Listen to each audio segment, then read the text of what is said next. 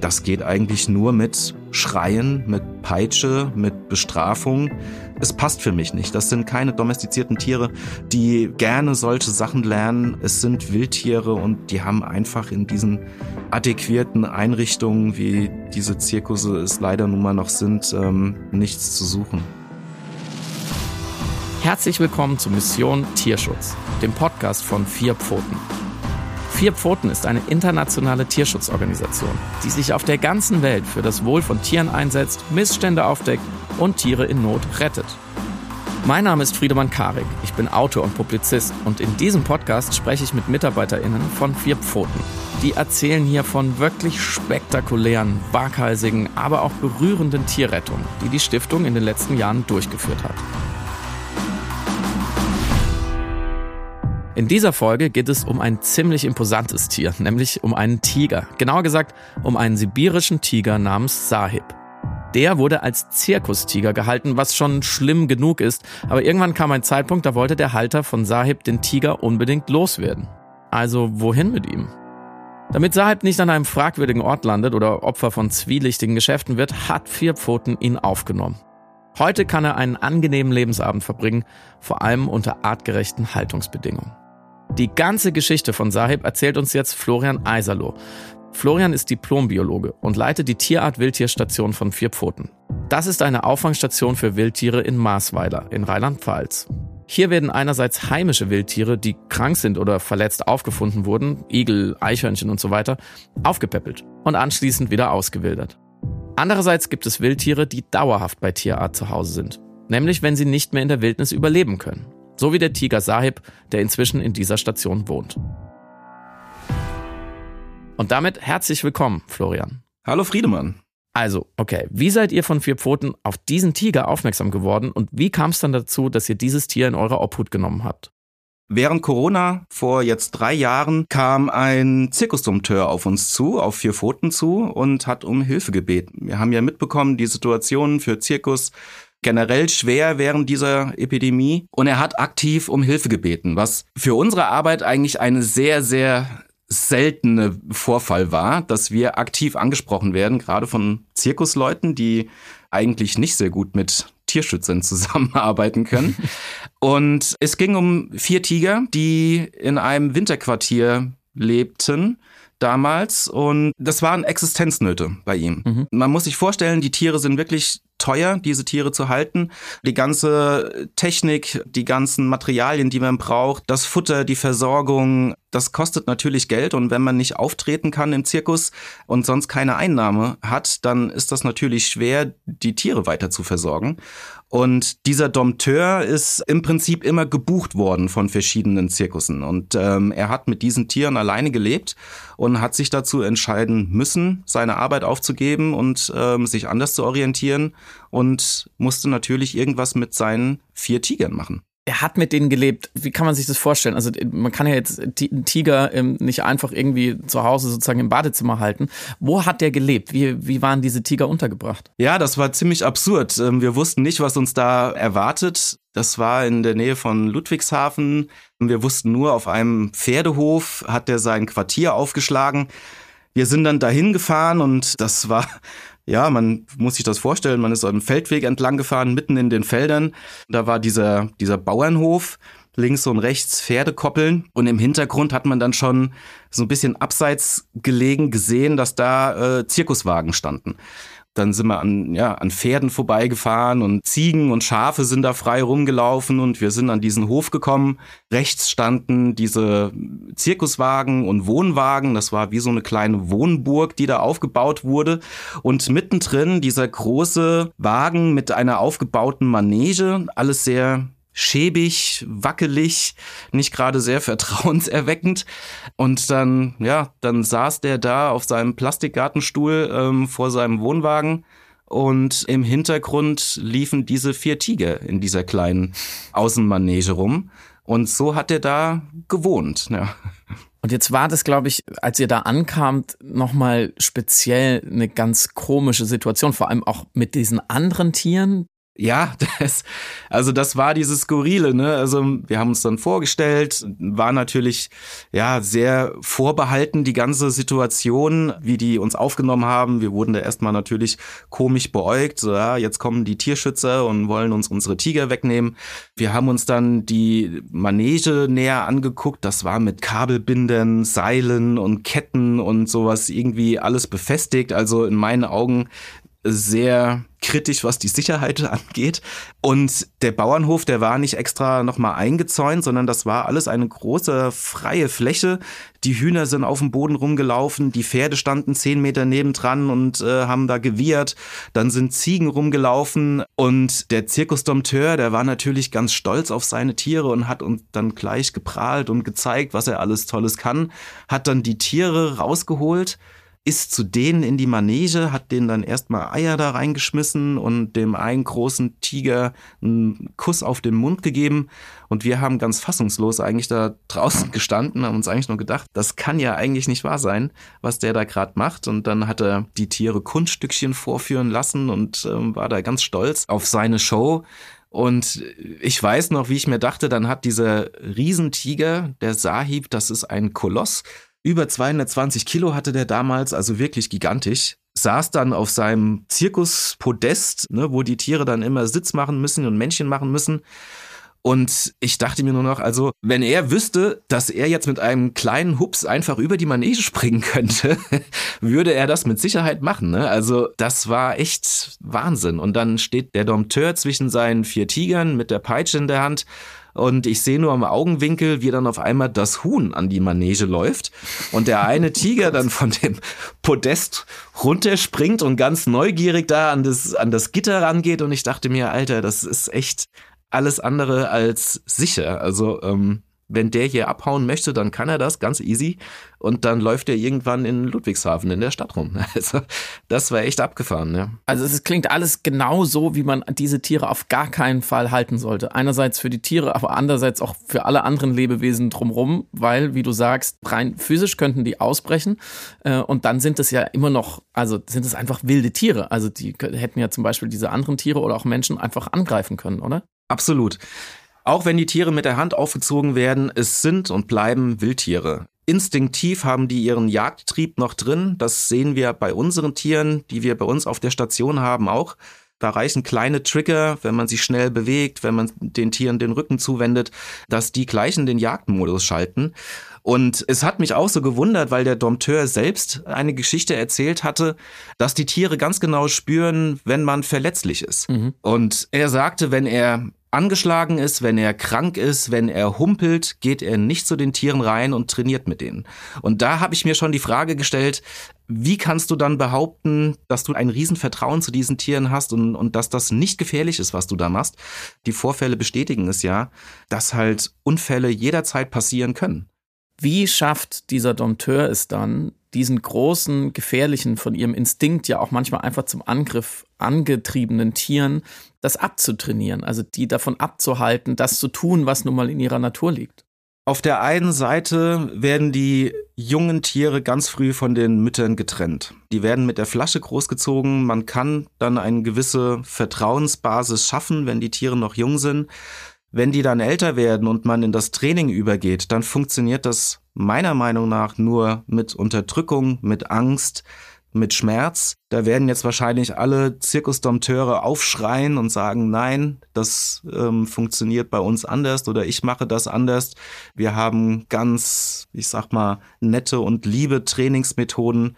Es ist schwierig. Also ich bin der Meinung, und da bin ich wirklich felsenfest davon überzeugt, dass diese Tiere kein schönes Leben haben. Und diese Trainingseinheiten, das ist eigentlich die einzige Abwechslung, die diese Tiere haben. Von ihrem tristen Dasein in diesen kleinen Käfigen.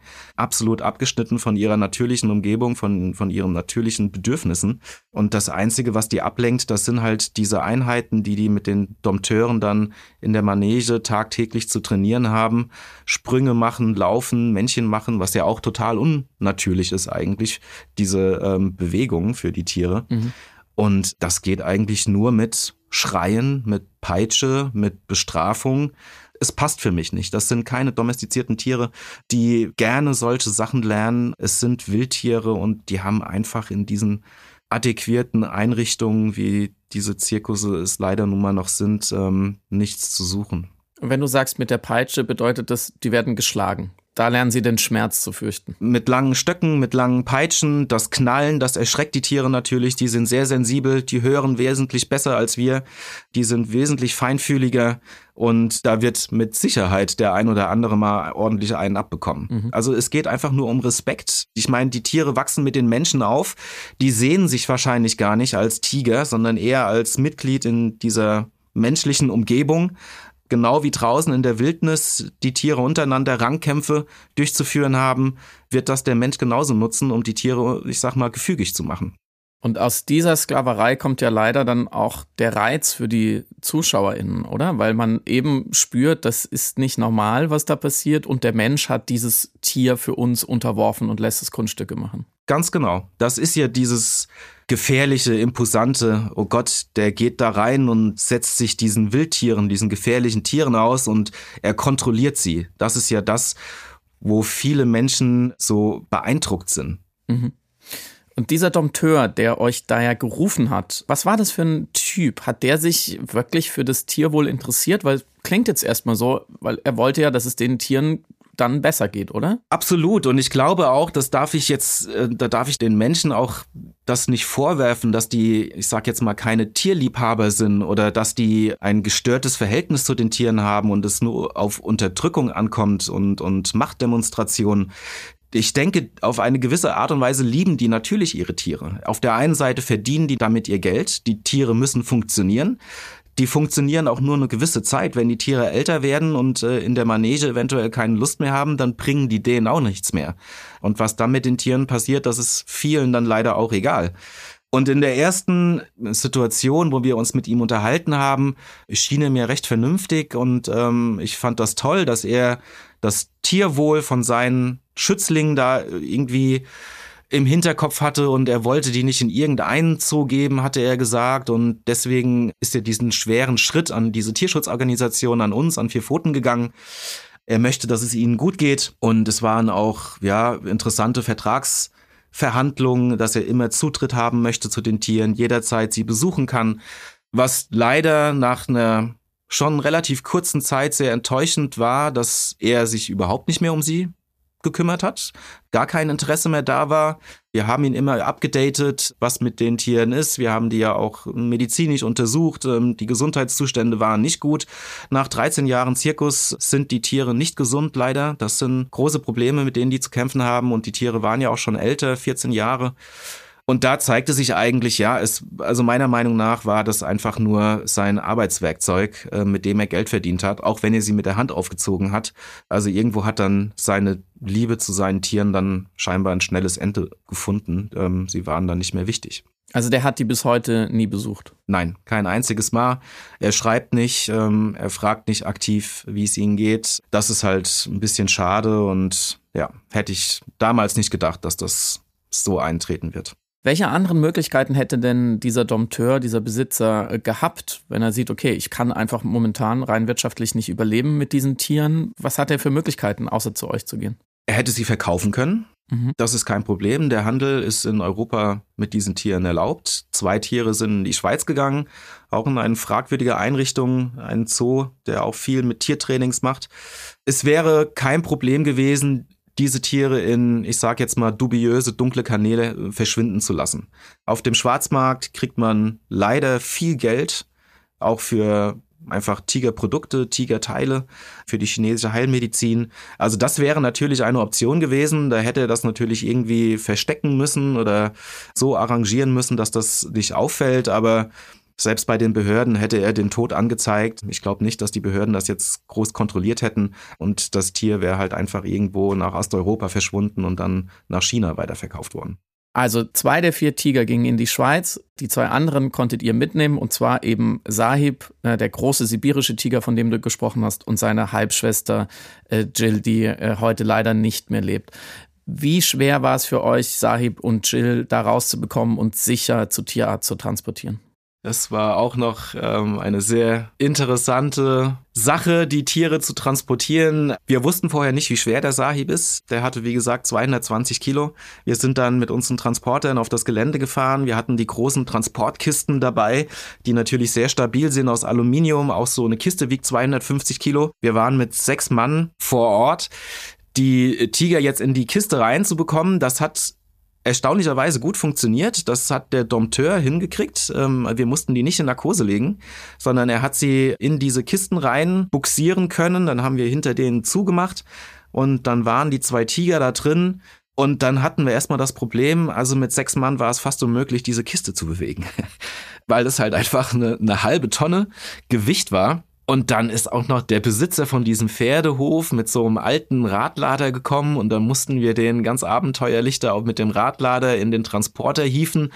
Das war schon aufregend. Wir hatten natürlich immer den Tierarzt dabei, der hatte Narkosemittel und sowas alles schon vorbereitet, falls irgendwas passieren sollte. Ähm, ich meine, diese Transportkisten, die sind wirklich stabil, da passiert nichts. Aber das war eine enorme Kraftanstellung, den Sahib in den Transporter zu bekommen. Mhm, das kann ich mir vorstellen.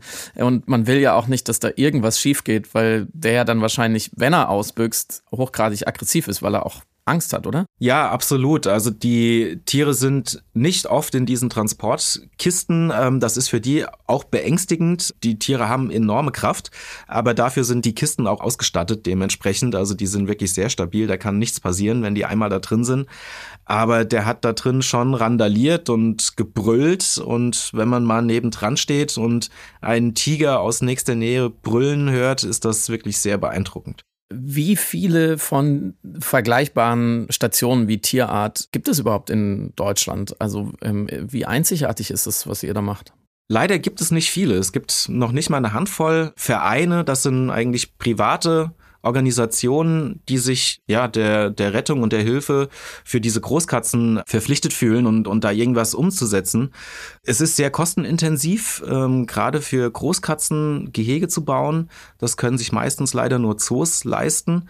Was sehr schade ist, dass das von der Regierung in keinster Weise unterstützt wird.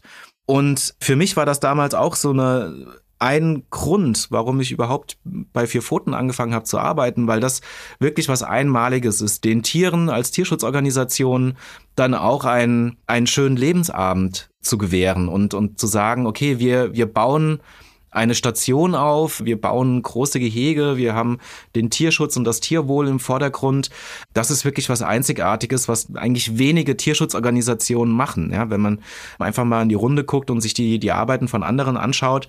Klar, wichtig ist ähm, die Kampagnenarbeit, äh, die Lobbyarbeit, die politische Arbeit, auf Gesetzesebene zu arbeiten, zu agieren, mit den Behörden zusammenarbeiten, aber dann tatsächlich auch für diese Probleme Lösungen zu schaffen und diese Stationen, diese Auffangstationen aufzubauen. Und das ist wirklich was ganz Tolles, was Vier Pfoten da leistet. Und das hat mich auch direkt gefangen, als ich damals die Station das erste Mal gesehen habe. Und ähm, das ist mit ein Grund, warum ich jetzt da bin und das mache, was ich mache.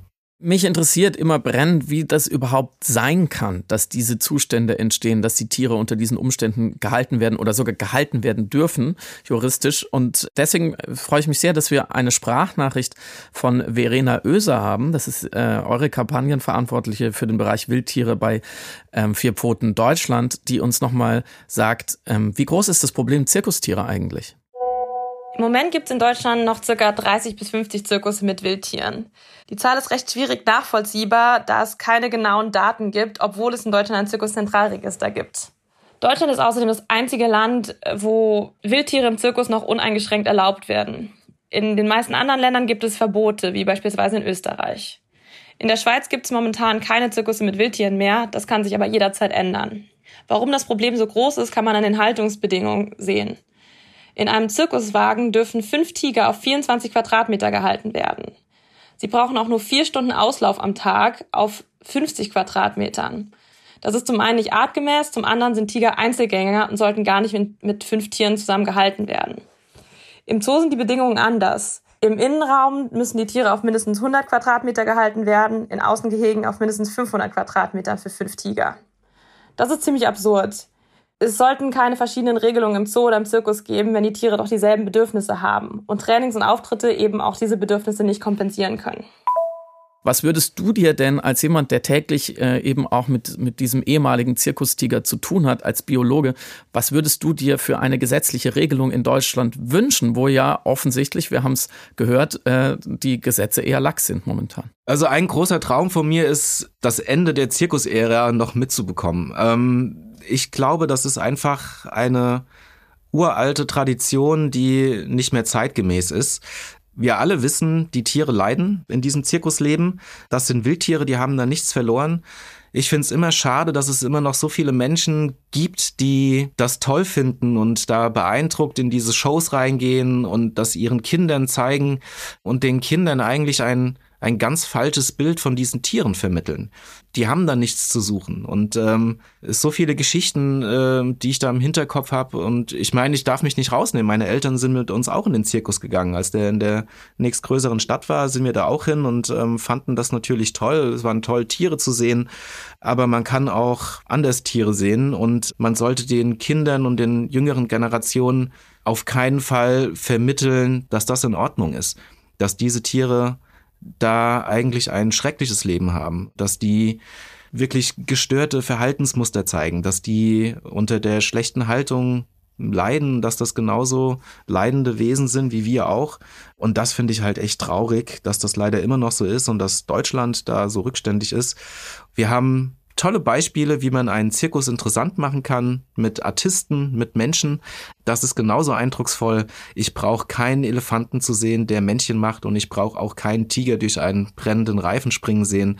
Das ist einfach absurd und gehört nicht mehr in unsere Zeit. Und wenn ihr solche absurden Zustände seht, die den Tieren offensichtlich nicht gut tun, dann habt ihr doch aktuell als Tierschutzorganisation kaum Möglichkeiten, da einzugreifen, oder? Leider nicht. Das ist das Problem. Also in Deutschland von der Gesetzeslage her ist es schwierig, da zu intervenieren.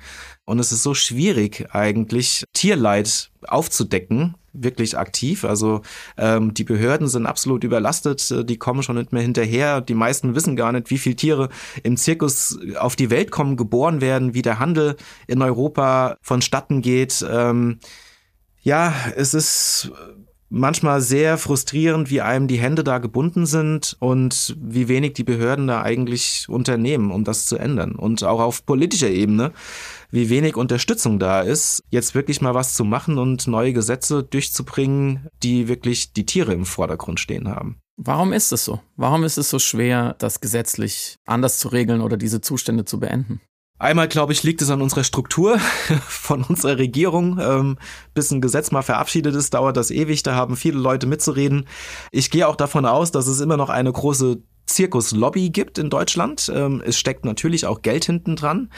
Und ich weiß nicht warum. Ich glaube, das Thema Zirkus und Tierschutz wird generell in unserer Regierung leider viel zu wenig betrachtet und hat einen viel zu geringen Stellenwert. Ähm, obwohl sich ja die Mentalität schon ein bisschen ändert in den jüngeren Generationen ähm, und die Einstellung sich geändert hat, aber trotzdem ist es noch so bei uns verankert. Ähm, ich meine, warum sonst gehen die Leute zum Zirkus immer noch? Jeder weiß, was da eigentlich los ist. Wie geht es denn Saib heute? Wie lebt er denn jetzt bei euch? Ihm geht's gut. Wir hatten zwei größere medizinische Eingriffe bei ihm. Er hat wirklich große Probleme mit seinen Zähnen gehabt. Als wir unsere Experten da hatten, das waren Spezialisten aus Dänemark, die Zahnärzte, die sich mit Wildtieren auskennen, die haben sich das Gebiss angeguckt und haben auch gesagt, also dem muss eigentlich, müssen die, die Fangzähne abgefeilt worden sein. Oder er hat sie sich permanent irgendwo selbst gestutzt, wenn er irgendwo dran rumgebissen hat oder drauf rumgerissen hatte, alle Wurzelkanäle lagen frei. Ähm, und das ist natürlich ein Infektionsrisiko. Wir mussten ähm, Füllungen machen, wie beim Menschen auch. Aber so hat er sich wirklich super eingelebt. Er hat jetzt seine 1000 Quadratmeter, ein schönes Gehege, einen großen Pool. Das hat er vorher alles nicht gehabt. Und ähm, vor allem auch die Aufmerksamkeit von unseren Tierpflegern. Es wird ähm, viel an seinem Gesundheitszustand ähm, kontrolliert. Ähm, wir arbeiten mit ihnen, das heißt, er kriegt viel Beschäftigungsmaterial, er wird unterhalten. Das hört sich jetzt ein bisschen komisch an, aber man muss ihnen halt jeden Tag neue Eindrücke verschaffen. Das nennen wir Enrichment, dass den Tieren nicht langweilig wird. Und das ist die Hauptaufgabe von unseren Tierpflegern, sich wirklich so gut es geht, äh, um diese Tiere zu kümmern, um denen einen schönen Tagesablauf äh, bieten zu können. Ähm, er bekommt hochwertiges Futter, Fleisch, das hatte er vorher auch nicht gehabt. Als wir auf diesem Pferdehof ankamen damals, standen Mülltonnen rechts und links neben diesen Zirkuswagen und da waren einfach ähm, Legebatterien, Hühner in Massen in diesen Mülltonnen drin. Es hat gestunken und die sind damals damit gefüttert worden. Also es war schon ziemlich erschreckend. Das eine sind die physischen Schäden, die körperlichen Schäden, die Krankheiten, du hast von den Zähnen erzählt, die den Tieren auch zugefügt werden. Und das andere sind aber ja einfach die, die psychischen Effekte dieser Gefangenschaft. Vielleicht kannst du nochmal erklären, was das mit diesen Tieren langfristig macht, wenn sie immer so eingekerkert sind. Ja, was man leider ganz oft sieht, das sind Verhaltensauffälligkeiten, diese Stereotypien, wenn die Tiere wirklich nur wenig Platz zur Verfügung haben, dass die anfangen auf der Stelle zu laufen, wir hatten das damals bei unserer Zirkusdame Vavara gesehen. Also die hatte ein großes Gehege und hat von diesem Gehege eigentlich nur diese Fläche von ihrem ehemaligen Zirkuswagen genutzt über Monate. Und beim Sahib, also der ist ein sehr gelassener, großer Kater zum Glück. Also der hat das, glaube ich, gut weggesteckt und hat sich bei uns gut eingelebt und hat auch uns angenommen als im Prinzip seine neue menschliche Umgebung in diesem Sinne, wenn ich das so sagen kann. Das heißt, es ist Vertrauen da. Ähm, wir machen natürlich auch vertrauensbildende Maßnahmen. Also ne, die Tiere müssen sich ja auch äh, auf uns einlassen können. Also dass die keine Angst haben, dass die zu uns kommen, wenn wir sie rufen, wenn wir mit denen medizinisches Training machen. Und das funktioniert bei ihm wirklich gut. Er hat ein sehr gutes Gemüt und einen gelassenen Charakter. Zum Glück. Man kann die Tierart Wildtierstation besuchen, die liegt bei Kaiserslautern. Also man kann wirklich vorbeikommen als Besucher und sich die Tiere anschauen. Welche anderen Tiere außer Sahib äh, habt ihr gerade da? Wir haben noch einen weiblichen Tiger, die Kara. Wir haben einen Puma. Wir haben Wildtiere bei uns, die wir leider nicht mehr auswildern dürfen, wie die Waschbären. Wir haben Schafe und Ziegen, jede Menge Füchse, elf Füchse. Das sind alles Tiere, die bei uns permanent leben, die bei uns ein neues Zuhause gefunden haben, die wir nicht mehr auswildern können, die beschlagnahmt worden sind, die aus Privathaltung rausgeholt worden sind. Und eine große weitere Aufgabe, die von unseren Tierpflegern bewerkstelligt wird, das ist die Aufnahme, die Verpflegung und die Pflege von Wildtieren, die wir dann wieder auswildern können. Also das geht vom Siebenschläfer bis zum Luchs, werden die Tiere bei uns aufgenommen, gesund gepflegt und für die Auswilderung vorbereitet und dann wieder in die Freiheit entlassen. Wer sehen will, wie artgerechte Haltung von so einem ehemaligen Zirkustiger wie bei Sahib aussieht, der kann natürlich bei Vier Pfoten auf der Homepage sehr viel Bild- und Videomaterial sehen. Oder noch besser ist natürlich äh, bei Florian bei Tierart direkt vorbeizukommen in der Wildtierstation bei Kaiserslautern. Aber das funktioniert nicht, wie man es vom Zoo gewöhnt ist, oder Florian? Nein, man kann sich bei uns auf dem Gelände nicht frei bewegen. Ähm, wir bieten Führungen an über unser Gelände, Wochenends oder an Feiertagen. Ist uns auch ganz wichtig, weil wir viel Hintergrundinformationen noch liefern. Wir klären auf, warum sind die Tiere bei uns. Ähm, das wird von unseren Tierpflegern gemacht. Ähm, es wird viel Information noch weitergegeben, was uns auch sehr wichtig ist, dass die Leute verstehen, dass sie nicht in einem Zoo sind und dass diese Einrichtung bei uns, die Auffangstation, die Tiere im Fokus hat und im Vordergrund hat und nicht die Menschen. Also es soll kein Entertainment-Besuch sein, sondern es soll ein, ja, ein ernstes Anliegen sein ähm, und sich Gedanken über den Tierschutz zu machen und dann unsere Tiere zu sehen. Für uns sind das Botschafter. Sehr gut, Florian. Vielen Dank für das tolle Gespräch. Ich danke dir. Wenn euch diese Folge gefallen hat, freuen wir uns, wenn ihr den Podcast abonniert, weiterempfehlt und uns in der Podcast-App eurer Wahl eine Bewertung dalasst. Das war Mission Tierschutz, der Podcast von Vier Pfoten. Gehostet von mir, Friedemann Karik. Produziert von Stereotype Media.